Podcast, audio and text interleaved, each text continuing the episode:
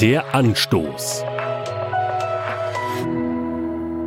Manchmal spricht Jesus Themen an, die unter die Haut gehen.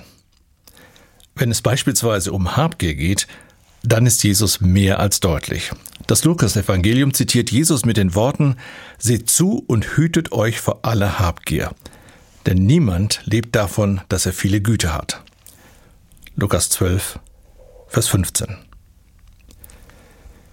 Dieses Wort trifft ins Mark, denn das Wirtschaftssystem der westlichen Welt ist auf dem Verlangen aufgebaut, immer mehr haben zu wollen.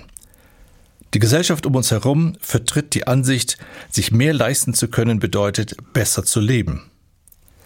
Genau diese Mentalität hinterfragt Jesus. Mehr noch, er warnt regelrecht davor. Jesus weiß, dass es nicht auf Besitztümer ankommt. Leben ist mehr als viel haben. Ich bin überzeugt, gut Leben beginnt mit geklärten Beziehungen. Wie steht es um mein Verhältnis zu Gott? Haben Sie die Versöhnung mit Gott durch Jesus Christus zu Ihrem eigen gemacht?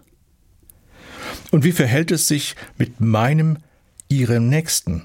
Leben Sie, lebe ich in versöhnten Verhältnissen?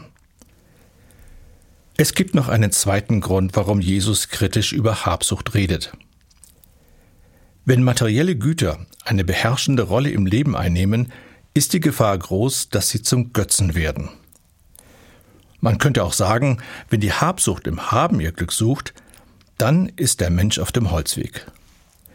Wirklich erfüllendes Glück gibt es nur dort, wo Gott an erster Stelle steht. Der Anstoß, auch als Podcast auf erfplus.de. ERF Plus. Tut einfach gut.